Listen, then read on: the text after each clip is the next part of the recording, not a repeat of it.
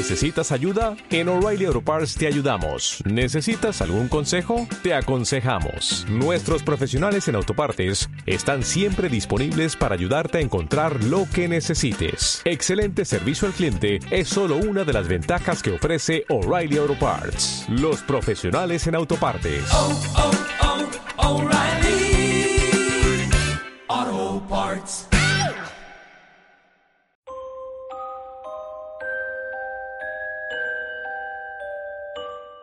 Maestro Liendre Cabaret 407 El coleccionista de relojes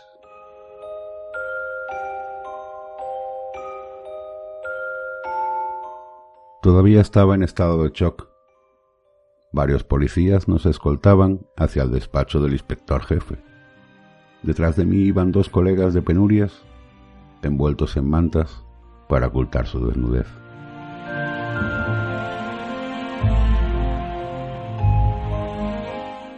Nos hicieron pasar a un despacho frío con una mesa grande, de melamina, semejante a madera de roble, con tres silloncitos de estilo indeterminado.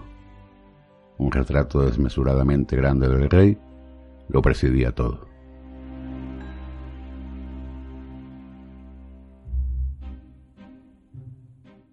El inspector jefe se dirigió a mí, supongo que porque era el único que iba vestido y porque los rasgos de cordura todavía aparecían en mi rostro.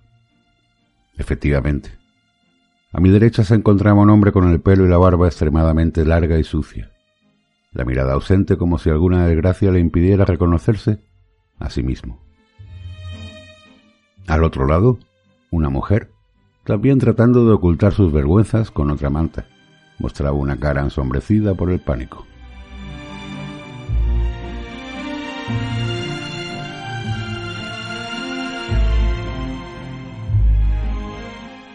Tranquilo, calma. Cuénteme. ¿Qué es lo que sucedió? Me dijo, mirándome con unos ojos grises y acuosos, que dejaban entrever lo mucho que habían visto. Mi relato, entrecortado por los miedos y las pausas que me producía recuerdo, fue más o menos el siguiente.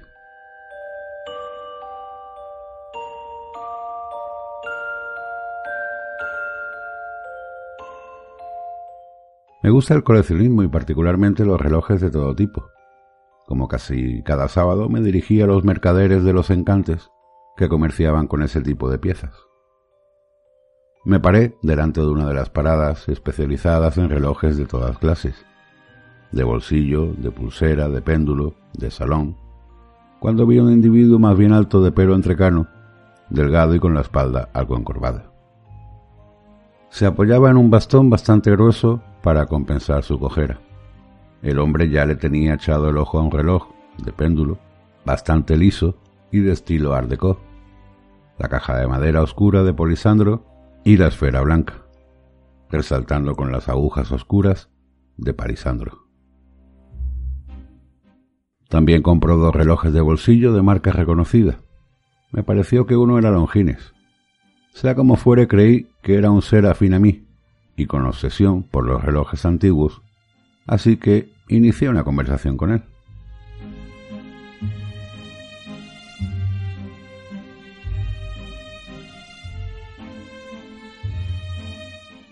He de decir que comparto su gusto en las tres piezas que ha elegido. El hombre me miró de arriba abajo y me contestó. Deduzco por sus palabras que es usted un entendido en relojes. ¿Me equivoco? No se equivoca, si bien mi colección de relojes está muy limitada por mi disposición financiera.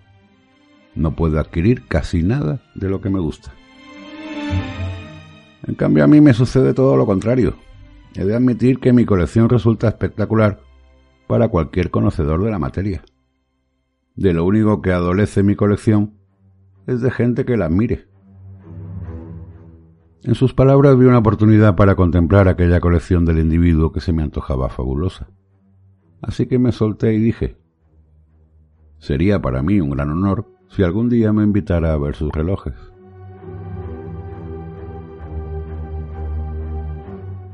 El coleccionista me volvió a mirar de arriba abajo y con una sonrisa de satisfacción me dijo. Cuando quiera, ahora mismo si tiene tiempo. Tengo mi coche muy cerca de aquí, naturalmente. Luego le devolvería a donde me indicara. Rápidamente me vi subido en su coche y tras breve trayecto nos trasladamos a su casa en las afueras.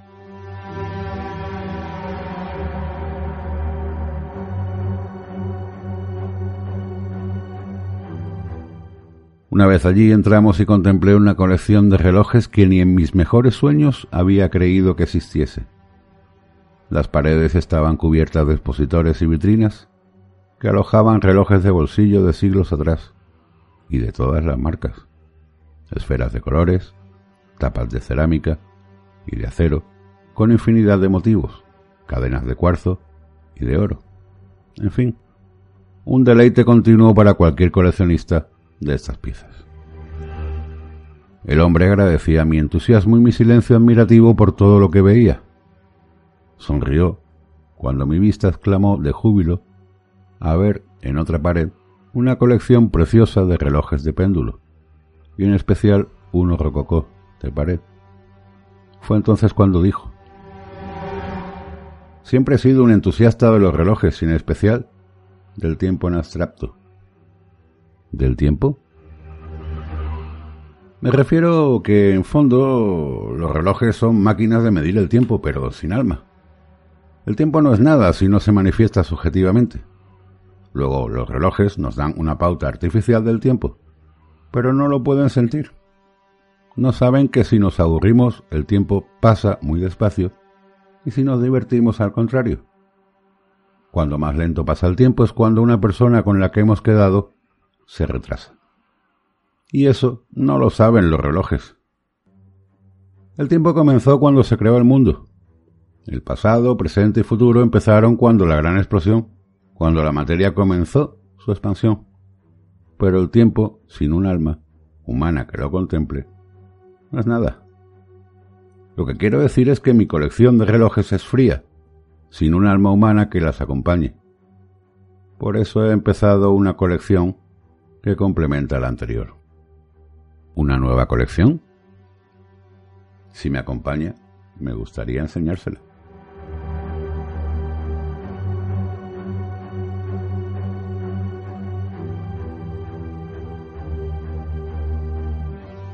Seguí con admiración la oscilante cojera del coleccionista apuntalado por su fuerte bastón. Llegamos al sótano y tras una regia puerta de pino cerrada por dos fuertes cerraduras, encendí una precaria bombilla y contemplé el terror de ver a dos siluetas desnudas, inmovilizadas a la pared por una gruesa cadena a modo de grilletes.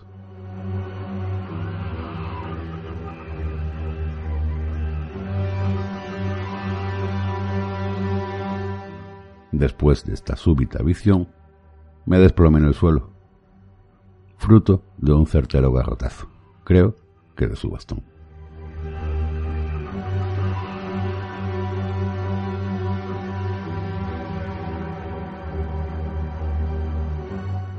Cuando me desperté ya me encontraba ligado con cadenas a la misma pared.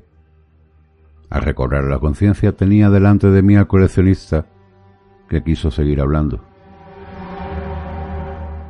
El sentido del tiempo en el humano es extraño. Estas dos figuras desnudas que contemplas suplican con recuperar una libertad y un tiempo perdidos. Si bien reconozcamos que si ellos tuvieran ese tiempo, no sabrían qué hacer con él. Las personas se aburren y matan el tiempo, con juegos, distracciones, para no sentir el peso del tiempo que realmente sería lo interesante. Nos angustiamos con este paso del tiempo sin tregua que lleva a un desenlace fatal. Se procura no ver al tiempo como lo que realmente es, despiadado y cruel. Si tuvieran libertad no sabrían qué hacer con ella. Me interesa cómo valoran el tiempo los diferentes espíritus humanos, cómo lo sienten y por eso los tengo en observación. La gente se pasa la vida haciendo planes y dando un sentido a su tiempo, pero cuando llega el momento de usar su libertad, les invade el tedio.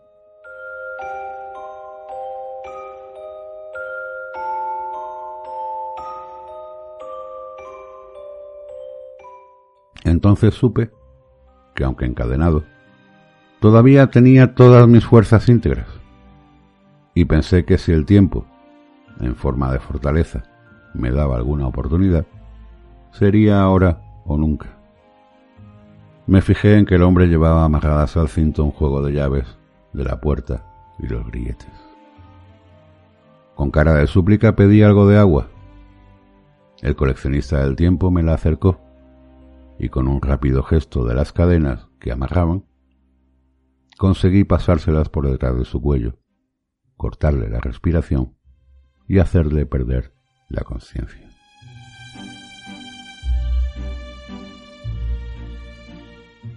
Después ya sabe lo ocurrido. Conseguí llamar a su comisaría y que un nuevo tiempo, con un futuro desconocido, empezara para nosotros.